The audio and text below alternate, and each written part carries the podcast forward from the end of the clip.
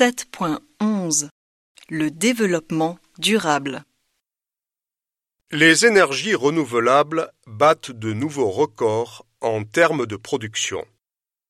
En 2006, les énergies renouvelables représentaient à peine 15,5% de la consommation totale d'électricité en Europe.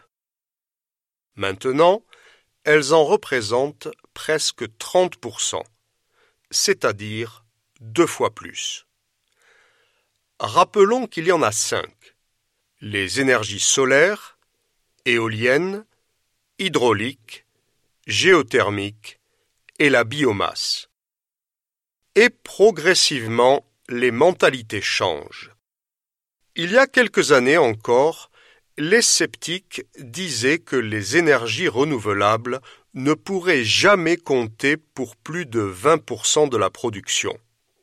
Ils disaient que les productions éoliennes et solaires fluctuaient trop en fonction du temps et qu'elles coûtaient trop cher.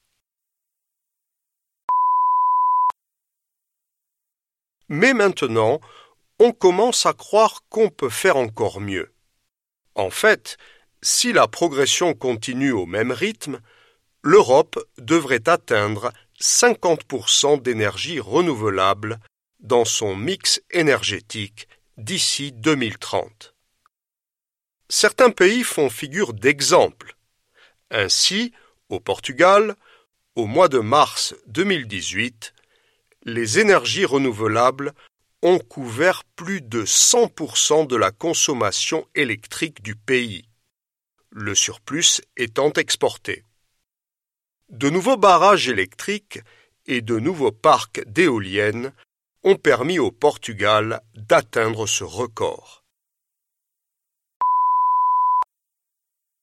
Le Danemark, lui aussi, a fait de remarquables efforts pour promouvoir les énergies renouvelables, notamment l'énergie éolienne.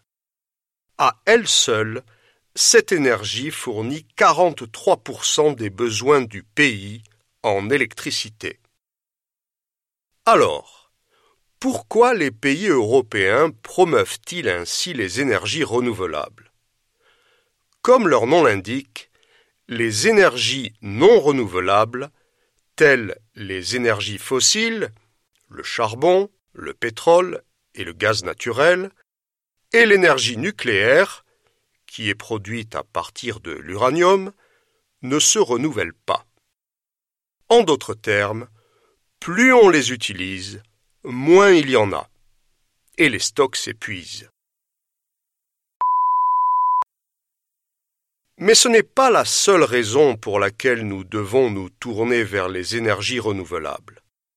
Les énergies fossiles produisent énormément de dioxyde de carbone, CO2, et d'autres gaz nocifs, comme le méthane.